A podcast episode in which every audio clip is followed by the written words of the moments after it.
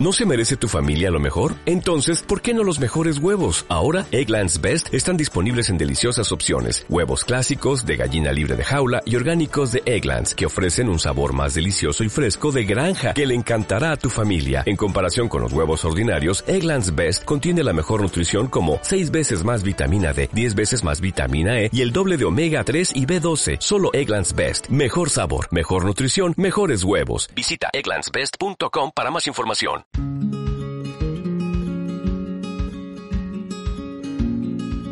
Dos continentes, dos hemisferios, dos profesionales unidos por un mismo interés, la pasión por la jardinería.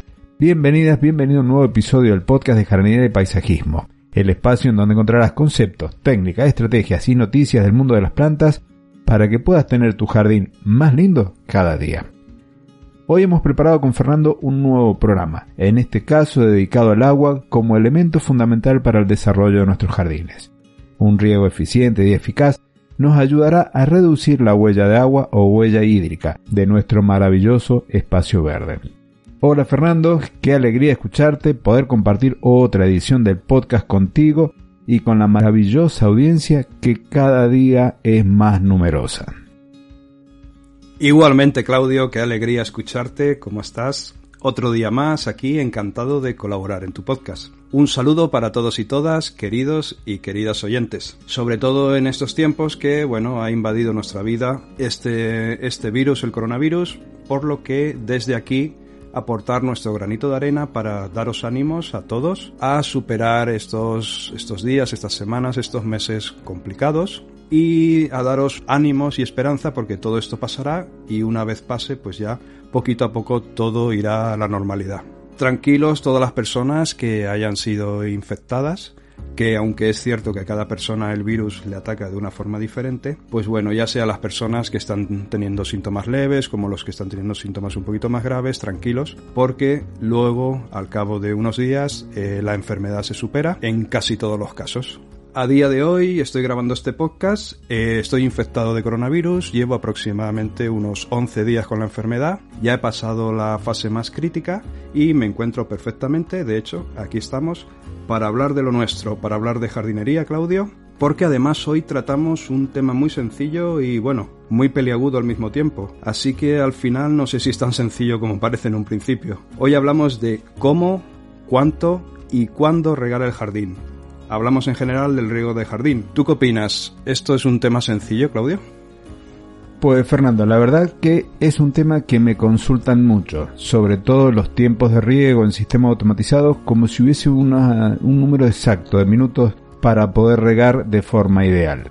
Antes de continuar, bueno, quería mm, compartir mi, mi, tranquilidad, mi alegría de, de que estén mejor, de que te estés recuperando la verdad que estos días atrás, cuando estábamos preparando la grabación, una angustia invadía el cuerpo, pero bien, ahora contento de que estén mejor y por suerte llevando bien adelante esta sanación, esta pronta sanación del coronavirus.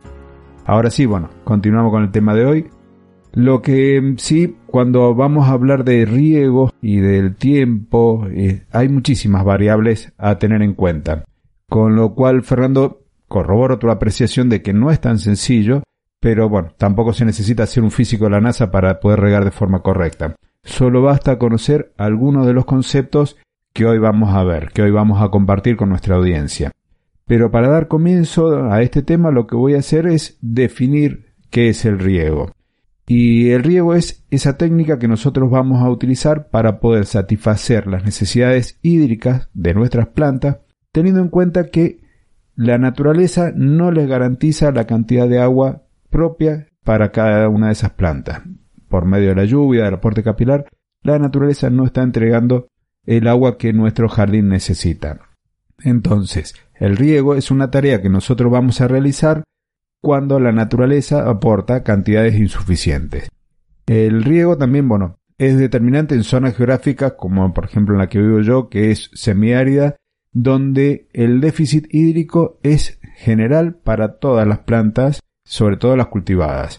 También debemos saber que cada planta necesita una cantidad de agua en particular, un cactus va a necesitar mucho menos que un rosal, y además estas cantidades de agua van a variar a lo largo del año, tanto en primavera, en verano, en otoño, las plantas van a necesitar cantidades distintas y de ahí que los sistemas de riego han hecho su aparición y han evolucionado mucho a lo largo sobre todo del siglo XX, en donde se han introducido sistemas de riego donde la presión es importante, primero por medio de la aspersión y posteriormente con sistemas más eficientes como el riego localizado o riego por goteo. Frente a los sistemas tradicionales, estos nuevos que se han generado representan muchísimas ventajas, por eso se han impuesto en la casi la totalidad de las situaciones. Aparte de lo que ya has comentado, Claudio, yo he recopilado una serie de datos que me han llamado mucho la atención y que a modo de introducción te los voy a relacionar. Mira, aproximadamente el 80% de una planta es agua, el 80%. Y esa cantidad de agua es imprescindible, por tanto, para que las plantas mantengan su estructura, su ser. El agua actúa como vehículo para el transporte de los nutrientes minerales. Los nutrientes, el alimento, discurre por el agua a través de la planta, desde el suelo hasta los, los órganos perdón, encargados de la fotosíntesis en las plantas. A su vez, redistribuye las sustancias elaboradas en las hojas. Una vez elabora esos alimentos, lo eh, el agua es el elemento que se ocupa de distribuir esas sustancias en las hojas y por el resto de la planta. Esto, en lugar de llamarlo agua, nosotros lo conocemos como savia, que no es más que agua con diversas sustancias disueltas. Otro dato que me llamó la atención es que las plantas necesitan mantenerse dentro de un intervalo de temperaturas. Cuando las temperaturas suben, las plantas liberan agua por los estomas de las hojas, que son pequeñitos orificios que hay en la epidermis de las hojas, y este agua al evaporarse absorbe calor y así es como la planta consigue regular su temperatura. Y por último, las plantas mueven importantes cantidades de agua, grandes volúmenes de agua. Los grandes árboles pueden mover hasta más de 100 litros diarios a grandes alturas. Atención al dato, 100 litros diarios es muchísima agua eso sí, tiene que ser un árbol muy grande. Y las fuerzas que hacen este movimiento posible son dos. La fuerza que llamamos transpiración, que produce una fuerza de capilaridad, y el empuje del sistema radicular. Aparte de estas cuatro curiosidades que te he comentado y que os he comentado a todos vosotros y vosotras, entender cómo se comporta el agua en el suelo es muy importante. No solo para saber cuándo es necesario regar una planta, por falta de agua en el suelo, sino también para optimizar la gestión de los sistemas de riego, de manera que consigamos dos cosas. Mantener a las plantas del jardín en buen estado, que es nuestro, nuestra principal misión, y al mismo tiempo minimizar el consumo de agua y de energía necesario para los sistemas de riego, como sería el caso, por ejemplo, cuando utilizamos una bomba en el sistema de riego, que esa bomba tiene un considerable consumo de energía. Eh, ¿De qué depende la capacidad de contener agua en un suelo, Claudio? Pues eh, va a depender de la composición y de la porosidad. Para conocer la capacidad de retención de agua de un suelo se utilizan algunos parámetros que indican el comportamiento del mismo. La capacidad de campo y el punto de marchitez. Se conoce como la capacidad de campo al contenido máximo de agua que va a poder retener el suelo. Ese agua se va a mover gravitacionalmente entre los poros del suelo, drenando a capas más profundas, hasta llegar al subsuelo, en donde las plantas ya no lo van a poder absorber. El otro valor es el punto de marchitez, que indica el momento en que la planta no puede absorber el agua que existe en el suelo y por tanto se marchitan y si la falta es grave terminarán muriendo estas plantas. De forma general, el punto de marchitez es igual al 56% de la capacidad de campo. Este es un dato que ha salido en base a los estudios y un dato promedio. Con la capacidad de campo y el punto de marchitez pueden conocerse el agua útil o el agua que está disponible en un suelo, es decir, el intervalo en donde la planta comienza a absorber agua que está en el suelo y el punto en el que ya no puede absorber más. Y este intervalo entonces va a depender de la composición y de la estructura de cada suelo. No sé si querés agregar algo más antes de que continuemos con la etapa del podcast con la sección de las 10 preguntas, Fernando. Bueno, solo decir que el objetivo del riego pues es intentar encontrar el equilibrio perfecto entre dos cosas. Una, mantener el nivel de agua útil o agua disponible suficiente para que la planta se desarrolle de una forma correcta. O sea, uno, mantener la cantidad de agua suficiente para que la planta no tenga problemas y se desarrolle correctamente. Y dos, intentar economizar el gasto en agua, ya que el agua es un elemento escaso y muy valioso, y cómo, pues, cuando regamos, no superando la capacidad de campo del suelo, puesto que si superamos esa capacidad de campo, eh, se producen pérdidas de agua, se producen encharcamientos, agua que no se va a aprovechar, y tampoco deberíamos bajar el punto de marchitamiento en las plantas que produciría efectos negativos en ellas. O sea, tampoco regar tan poquito que llegamos a rozar incluso sobrepasar ese punto de marchitamiento a partir del cual la planta ya comienza a sufrir demasiado y a estropearse. Bien, entonces vamos a empezar con las preguntas. Como siempre la primera es para ti y dice, ¿cuál es el suelo que mejor nos ayudará en el riego de nuestro jardín? Opción A, un suelo arenoso. Opción B, un suelo franco. Y opción C, un suelo arcilloso. Bueno, la primera pregunta, como siempre, es la que, la que rompe esta, esta nueva etapa del podcast. Siempre suele ser la más sencilla y en este caso yo creo que no hay ningún problema para todos los oyentes en saber que la respuesta correcta es la B. El mejor suelo es un suelo franco. Pero vamos a ver por qué. Los suelos arenosos presentan muy buen drenaje y por tanto el agua y los nutrientes pasan al subsuelo con rapidez. Drenan tan bien y tan rápido que no son buenos suelos por ese preciso motivo, porque tanto agua como nutrientes pasan muy rápido, van al subsuelo a zonas donde las plantas ya no pueden absorber el agua que necesitan. El aporte de materia orgánica a estos tipos de suelo favorece la retención de la humedad en los mismos, es decir, que aportando materia orgánica mejoramos estos suelos y su capacidad para retener el agua. Eh, los suelos francos, que hemos dicho que son los mejores, tienen una adecuada retención del agua, puesto que podemos decir que son suelos intermedios entre suelos arenosos y suelos arcillosos. Y sin embargo, estos suelos arcillosos tienen tendencia a acumular un exceso de agua y a tener poca aireación.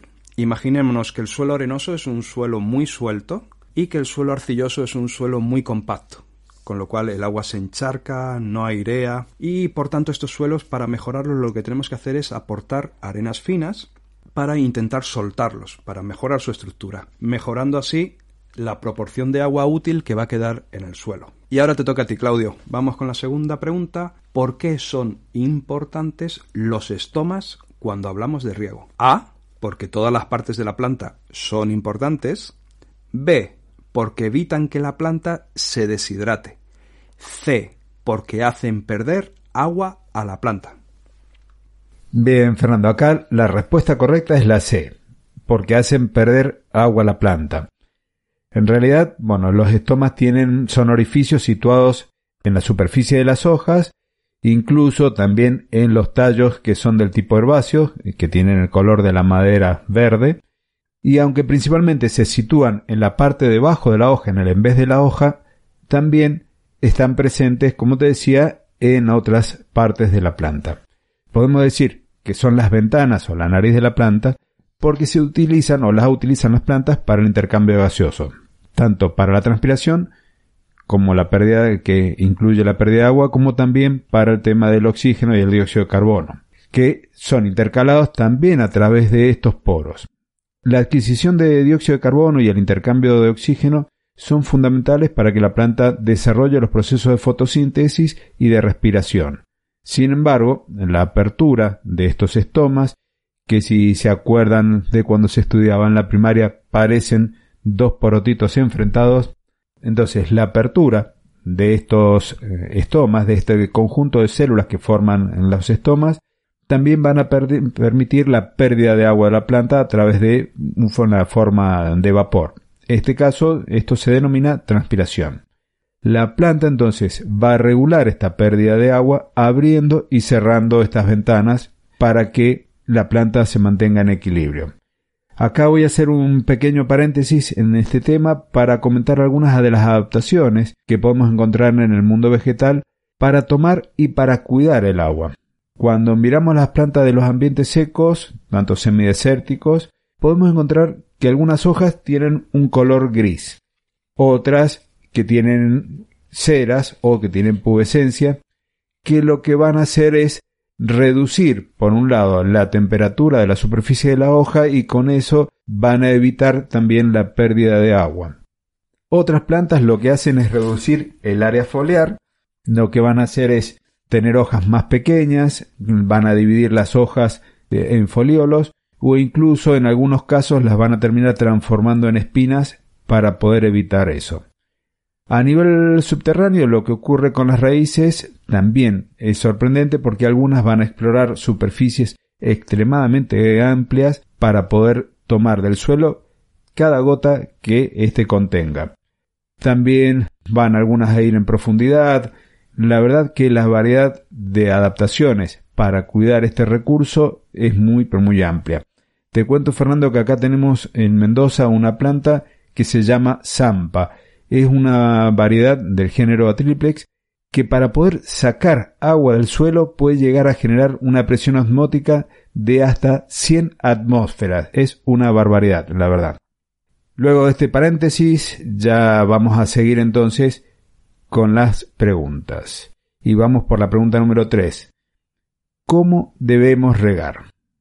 Opción A, en profundidad. La opción B es superficialmente y la opción C es en días alternos. Vaya, Claudio, con esta pregunta yo creo que has intentado ponérmelo un poco más difícil, ¿eh? Está claro que la B no es, superficialmente no, nunca, nunca debemos regar solo superficialmente, porque las raíces no profundizan. Sin embargo, entre la A y la C ahí es, creo que es donde has intentado pillarme, ¿eh? No obstante, eh, aunque en días alternos es una buena, es una buena estrategia para regar, la respuesta correcta sería la A, hay que regar siempre en profundidad. ¿Por qué? Porque las plantas desarrollan su sistema radicular, sus raíces, en función de sus necesidades. Así que si encuentran el agua cerquita de la superficie, que es lo que ocurre cuando regamos superficialmente, las plantas dicen, como no necesito ir a buscar agua más abajo, más en profundidad, pues aquí paro el crecimiento de mis raíces. Sin embargo, de esta forma, ¿qué les va a ocurrir? Pues que van a ser menos resistentes a la sequía si en algún momento, por el motivo que sea, ya no reciben el agua a la que están acostumbradas, eh, no van a tener raíces profundas y por tanto van a ser mucho más sensibles a la sequía. Y al mismo tiempo, por lógica, también van a ser mucho menos resistentes al viento. Van a tener menos agarre porque las raíces recordemos que no solo sirven para alimentar a las plantas, para coger los nutrientes del suelo y el agua, sino que también son su elemento de sujeción al suelo. Por contra, cuando regamos en profundidad, lo que hacemos es obligar a la planta a profundizar muchísimo sus raíces, como estamos comentando, y así conseguimos plantas más estables y más resistentes a la sequía. Pregunta 4. ¿Cuándo debemos regar? La pregunta del millón. ¿Cuándo? A. A primera hora de la mañana. B. A última hora de la tarde. C las dos respuestas anteriores son correctas. Es decir, a primera hora de la mañana y a última hora de la tarde es correcto. Ala, ahí va la pregunta también con trampa, Claudio. La respuesta correcta es la C. Sí, hay un poquito de trampa acá. La hora para hacerlo pueden ser tanto a las primeras horas de la mañana o las últimas de la tarde. Esto tiene su razón de ser en el hecho de que la planta va a realizar la fotosíntesis y es donde va a intensificar su trabajo, su actividad. Esto es durante el día. Va a cerrar estomas, va a frenar el intercambio gaseoso, va a tomar eh, dióxido de carbono y demás. Todos estos procesos van a requerir del el uso del agua. Cuando nosotros regamos sin sol y con temperaturas bajas, es decir, a última hora del día, en la noche, vamos a evitar pérdidas por evaporación. El suelo va a estar un poco más frío, no vamos a tener tanta pérdida por evaporación. A esta hora el viento no va a interferir tanto en el riego y prácticamente el agua que nosotros estamos aportando va a quedar ahí. ¿Qué problema tendríamos nosotros si hacemos el riego en este momento? Por un lado, sabemos que lo positivo es que el agua se conserva, pero lo negativo es que nosotros tenemos la posibilidad de que aumenten la influencia de, por ejemplo, los hongos. En este caso, la incidencia de enfermedades es más proclive de que se produzca cuando nosotros regamos a última hora. No obstante, si nosotros queremos evitar este tipo de enfermedades, lo recomendable es regar al amanecer, a primera hora de la mañana. En este caso, las plantas después del reposo nocturno van a comenzar a usar el agua disponible en el suelo. Y quería agregar también que si nosotros estamos regando a primera hora de la mañana, lo ideal sería antes de que esté pegando el sol en nuestro jardín, cuando comience a salir el sol, el agua que se deposita sobre las hojas, tanto del césped como de las plantas, se va a evaporar rápidamente. Entonces, la incidencia de enfermedades va a ser menor, más allá de esta pequeña pérdida de agua que nosotros vamos a tener por evaporación. Ahora sí, Fernando, vamos a pasar a la pregunta número 5. ¿En qué épocas se debe regar? Opción A, en primavera y verano. La opción B, en todas las épocas. Y la opción C, en todas menos en el invierno. A ver, la respuesta más correcta, la que más se acerca a lo correcto, es la C. En todas menos en invierno. Pero con ciertos matices. La época del año en la que se debe regar es muy variable y va en función de las condiciones climáticas, lógicamente, que hay en cada zona. Así tenemos que en invierno, para las plantas que están en parada vegetativa, y también incluimos los céspedes, los céspedes también hacen parada vegetativa, en invierno no es necesario regar, pero si la lluvia en esa época o en esa zona en invierno es muy escasa y el césped ya empieza a mostrar síntomas de sequedad, se recomienda dar un riego de apoyo aproximadamente cada 20-25 días. Esto ya digo, hay que personalizarlo a cada zona y a cada clima o incluso a cada año, porque cada año es diferente. Sin embargo, en primavera, los meses que las lluvias no cubran las necesidades del jardín, debemos regar en días alternos, cada dos días algo así.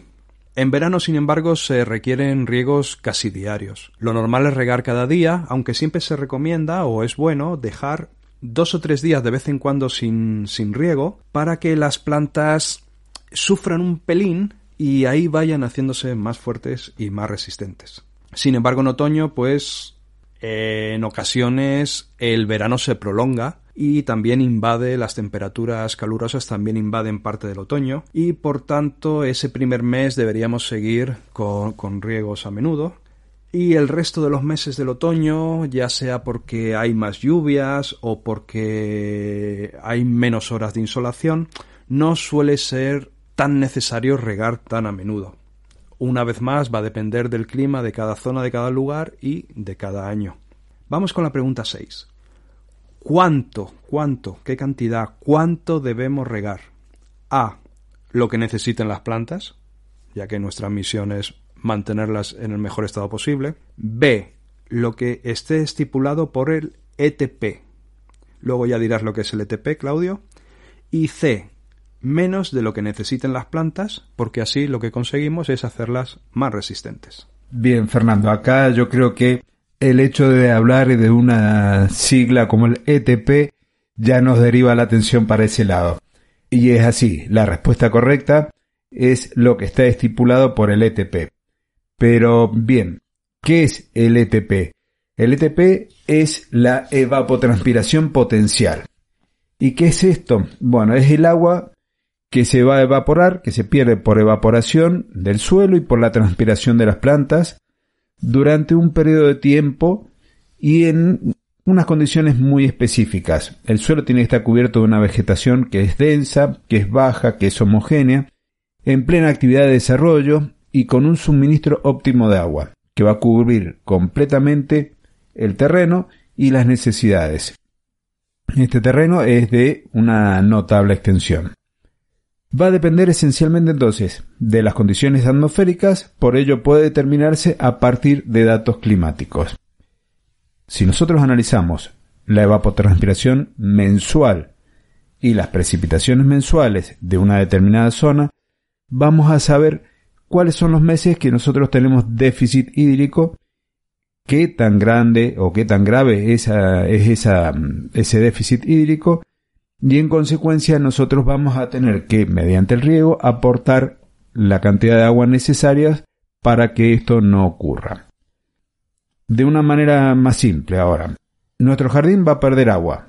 Esa agua la recibe ya sea por las lluvias o la que nosotros estamos aportando mediante el riego. Esas reservas se van a perder del suelo, una por la evaporación y la otra por la transpiración de las plantas. Esa cantidad de agua se calcula y hay tablas con valores promedios que están disponibles, por ejemplo, para algunos lugares. Si nosotros tomamos, por ejemplo, en el caso propio de Mendoza, donde nosotros tenemos esos datos accesibles en Internet, y elegimos una fecha como por ejemplo el 8 de marzo en una estación agrometeorológica de la provincia que estamos hablando del INTA de Junín. En este caso, ese día la evapotranspiración potencial, ese valor fue de 8,3 milímetros. ¿Qué significa esto? Bueno, que por metro cuadrado se perdieron 8,3 litros de agua. Entonces nosotros tendríamos que estar regando para devolverle al suelo esa cantidad de agua y mantenemos entonces siempre nuestro jardín, nuestro terreno con la cantidad de agua que las plantas van a necesitar y van a utilizar. No obstante esto, en términos muy generales, podríamos decir que un árbol de importantes dimensiones necesitaría entre 200 y 250 litros de agua en todo el volumen de raíces que están en el suelo es lo que van a terminar absorbiendo. Si hablamos de arbustos de más de 2 metros, en este caso necesitaría el suelo tener entre 20 y 50 aguas para que la planta no sufra un estrés hídrico, no una deshidratación. Si mm, hablamos de plantas con flores pequeñas, plantas pequeñas, estamos hablando de 0,2 a 0,5 litros. Y en el caso del césped, podríamos decir que por cada metro cuadrado de césped nosotros tendríamos que estar devolviéndole al jardín por día unos 6 litros. Y ahora sí, va la pregunta número 7, Fernando. ¿Cómo regaremos un césped? Opción A. Mucho. El césped tiene gran necesidad hídrica. B. Lo menos posible para hacerlo resistente a la sequía. Y la opción C, Fernando, le daremos un riego medido y estudiado según diferentes factores. La mejor respuesta es la C. Le daremos un riego medido y estudiado según diferentes factores. ¿Por qué? Un exceso de agua produce un incremento de las enfermedades. Produce, como ya hemos dicho, raíces poco profundas, produce pudrición de las raíces debido al encharcamiento de agua, también un incremento del gasto económico, gastamos mucho agua y por tanto desaprovechamos un recurso muy valioso. Por tanto, siempre la máxima es es mejor regar menos que más, es mejor pecar de regar menos que pasarnos regando. La frecuencia, o sea, cada cuánto tiempo regamos, suele determinarse por la apariencia del césped. O sea, nosotros miramos el césped y el césped nos habla, debemos ser capaces de evaluar por el aspecto que tiene el césped cuál es su necesidad y cuál es la frecuencia de riego que debemos darle. Se debe ir reduciendo la frecuencia al máximo hasta que se observa que la pradera, que el césped, comienza a perder un poquito, eh, digo solo un poquito, comienza a perder un poquito de calor.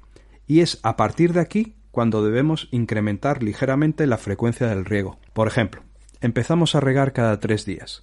Eso significa que dos días no regamos y uno sí, y vamos observando el césped. Que vemos que el césped empieza a coger ese color un poco tirando azul, un poquito que ya se nota que le falta agua, pasamos a regar un día sí, un día no.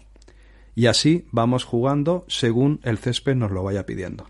Si damos una frecuencia menor, es decir, que regamos cada más días, o sea, con más separación entre riegos, pero por contra aportamos más cantidad de agua, que el suelo quede más empapado, lo que se consigue es obligar al sistema radicular a profundizar más, que ya hemos dicho que eso nos interesa, que las raíces profundicen nos interesa mucho, porque van a explorar más terreno y van a ser más resistentes a la sequía.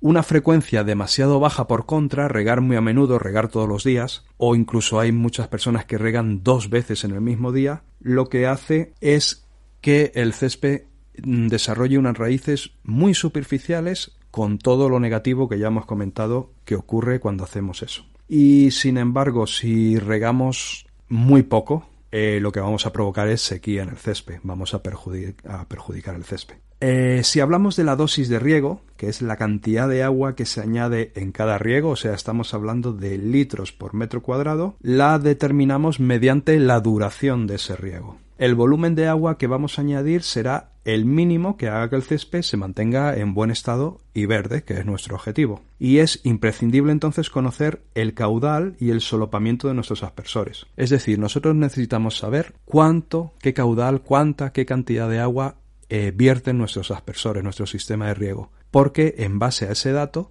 vamos a saber si tenemos que regar dos minutos, tres, cuatro o cinco. A mí me preguntan muchísimas veces cuánto tiempo enciendo los aspersores, pongo los aspersores, programo los aspersores. Y claro, la respuesta es difícil porque cada riego está diseñado de una forma diferente. Hay riegos que tienen eh, mayor incidencia, los aspersores tienen mayor incidencia sobre el suelo y riegan más, mojan más el terreno, dan más caudal. Y hay otros sistemas de riego que han sido diseñados con menos aspersores, que riegan menos y por tanto necesitan más tiempo. Pero bueno, en términos generales de media, por dar un dato, como ya ha comentado Claudio anteriormente, se considera que en época de calor y en época de pleno rendimiento del césped, la medida orientativa es regar el césped 6 litros, 6 litros de agua por metro cuadrado cada día. Entonces ahora pasamos a la pregunta número 8, que es ¿cuál es el mejor sistema de riego para las plantas? Ya no hablamos de césped, ahora ya hablamos de plantas el sistema llamado por goteo o localizado, el riego manual con la manguera, porque es más eficaz, podemos ir controlándolo nosotros mismos, aunque requiere mucho más tiempo, o el sistema por aspersión, porque cubre mejor el terreno. La respuesta correcta es la el sistema de riego por goteo, porque es el sistema que va a proporcionar mayor ahorro de agua, ya que vamos a regar directamente sobre el suelo y en la zona de la raíz de cada planta, sin mojar su parte aérea, es decir, no vamos a estar mojando las hojas con este sistema de riego. Lo que vamos a hacer es entregar el agua también bajo presión que va a ir a su vez distribuida por una serie de tuberías que van a estar estratégicamente ubicadas en el jardín en función del diseño de este, hasta que llega a cada una de nuestras plantas. Dentro del riego localizado vamos a poder hablar tanto del riego por goteo como también el de cintas de exudación y finalmente el riego subterráneo. El más utilizado es el riego por goteo, es el más simple. No se aconseja el riego manual porque es la verdad muy pero muy ineficiente. Si bien nosotros normalmente eh, en nuestro país utilizamos mangueras de media pulgada para regar, no sé si sabe Fernando que una manguera de una pulgada que en algunos lugares se utiliza con mucha frecuencia para el riego, puede llegar a estar entregando caudales que superan los 3.400 litros de agua por cada hora de riego. Una barbaridad. Esto hace que los consumos de agua con el sistema de riego sean muy altos y por, en consecuencia desaconsejados. Asimismo, el riego por aspersión que es muy útil en la zona del césped, para la parte del césped, no es aconsejado donde están nuestras plantas tanto arbustivas como las herbáceas vivaces o las anuales, porque puede perjudicar el cuello de la raíz y a la corteza de los arbustos porque favorece la aparición de hongos. Asimismo, los arbustos de flor que se mojan habitualmente por el riego no son los más bonitos, son más propensos a desarrollar o a sufrir enfermedades y la floración va a caer tanto en calidad como en cantidad. Por lo tanto, las flores van a durar menos y lo que buscamos nosotros es que el jardín esté más lindo durante mucho más tiempo. Y ahora sí, vamos al tema que hemos estado hablando antes del riego. Vamos entonces con la pregunta número 9.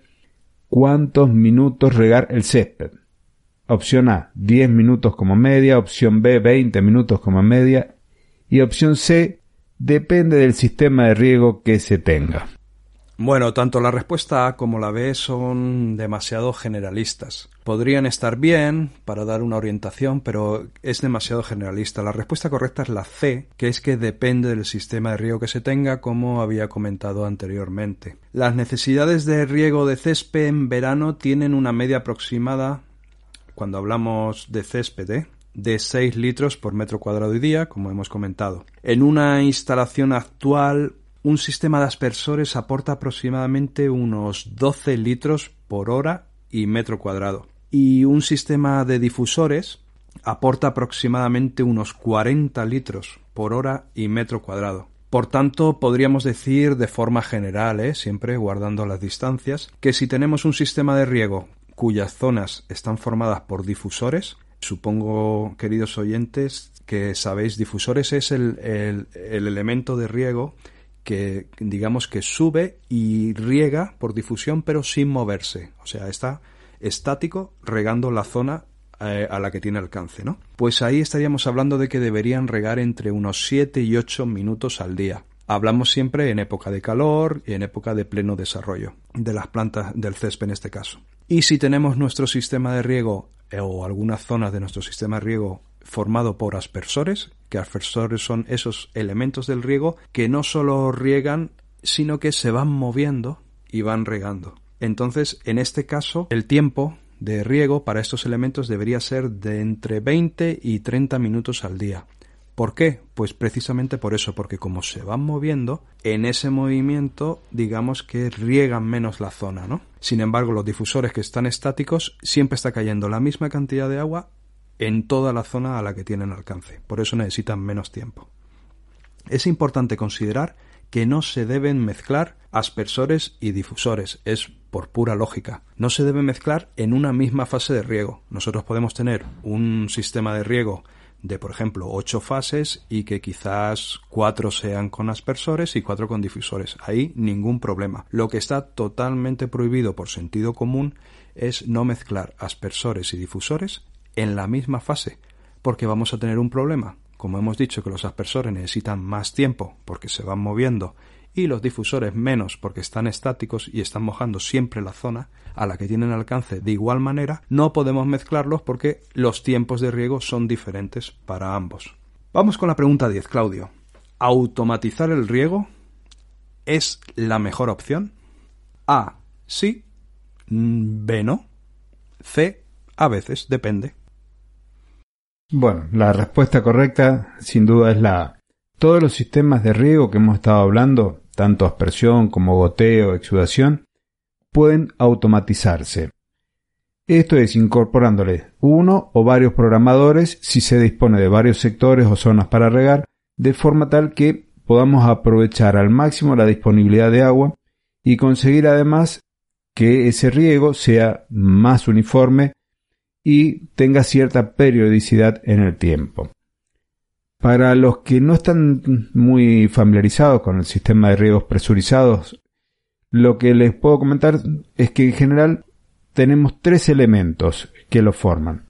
Las tuberías o las cañerías, que van a estar dispuestas por sectores, los difusores o los aspersores, que es por donde van a salir, donde va a salir el agua. Otros de los elementos son las electroválvulas, que son las encargadas de abrir y de cerrar el agua. Es como si fuese una llave, pero del tipo electrónica, un grifo electrónico. Y por último, lo que nosotros eh, hablábamos para poder automatizarlo es un programador electrónico. Esto lo que va a hacer es darle la orden a esas electroválvulas para que abran y puedan permitir la llegada del agua por esas cañerías hasta los difusores o los aspersores. Cada circuito o cada sector entonces va a tener una de estas electroválvulas y un número de difusores que va a depender también de las dimensiones del sector que se esté regando. Automatizar el riego entonces es la mejor opción porque el programador de riego nos va a permitir a nosotros olvidarnos de estar regando de forma manual y hacerlo en los momentos que nosotros estábamos hablando que son los más propicios. Evitar las horas de mayor evaporación, vamos a poder regar también nosotros por tiempos en lo que estaremos evitando pérdidas de agua por escorrentías o excesos de agua y podemos ajustarlo de forma diaria, incluso irlos modificando después en función del clima, de las temperaturas, etcétera. Si tenemos periodos de lluvia, detenerlos para que no estemos desperdiciando agua y además, bueno, perjudicando nuestro jardín. Entonces, queridos oyentes, incorporar un sistema de riego automatizado es siempre la mejor opción al momento de poder administrar el agua y de cuidar este recurso que cada día está siendo más escaso. Ahora sí, Fernando, ya hemos hecho las 10 preguntas características de, esta etapa, de esta parte del episodio del podcast. En este caso, las 10 preguntas más frecuentes sobre cómo regar y no sé si querés agregar algo más a lo que hemos dicho ya. Fantástico, Claudio. Bueno, pues yo creo que hemos tocado un poquito todos los aspectos más importantes sobre cómo, cuándo y cuánto regar nuestro jardín, que era el título de este episodio, o sea que estoy bastante satisfecho y bueno, espero querido y querido oyente, pues que todo lo que hemos comentado pues haya sido útil para ti y bueno, no obstante, si te quedó, no sé, alguna duda, pues déjanos tu consulta allí donde estés, en la plataforma que nos estés escuchando, siempre y cuando esa plataforma lo permita, pues déjanos tu consulta, tu comentario, déjanos tu saludo, déjanos tu me gusta, déjanos saber de ti y seguro que te podremos atender gustosos. Bueno, perfecto. Entonces hemos llegado al final de un nuevo episodio, Fernando, uno más en este 2020. Mil gracias por tus valiosos aportes. Solo queda despedirnos. No sé si querés eh, hacer el cierre, si no ya voy yo con, el cierre tradicional. Cierra tú, Claudio, pero bueno, yo solamente daros un abrazo grande para, todos vosotros, para todas vosotras. Eh, nos vemos en el próximo episodio. Cuidaros mucho, protegeros mucho y, sobre todo, disfrutar de vuestro jardín lo máximo posible. Bueno, gracias a ti que estás del otro lado porque nos motivás a seguir produciendo material de difusión cada día. Por el tiempo, querido oyente, que nos dedicas por los comentarios que estás dejando, por tu valoración, porque esa simple acción, lo mismo que compartir un episodio, nos permite llegar a más amantes de las plantas y de la jardinería.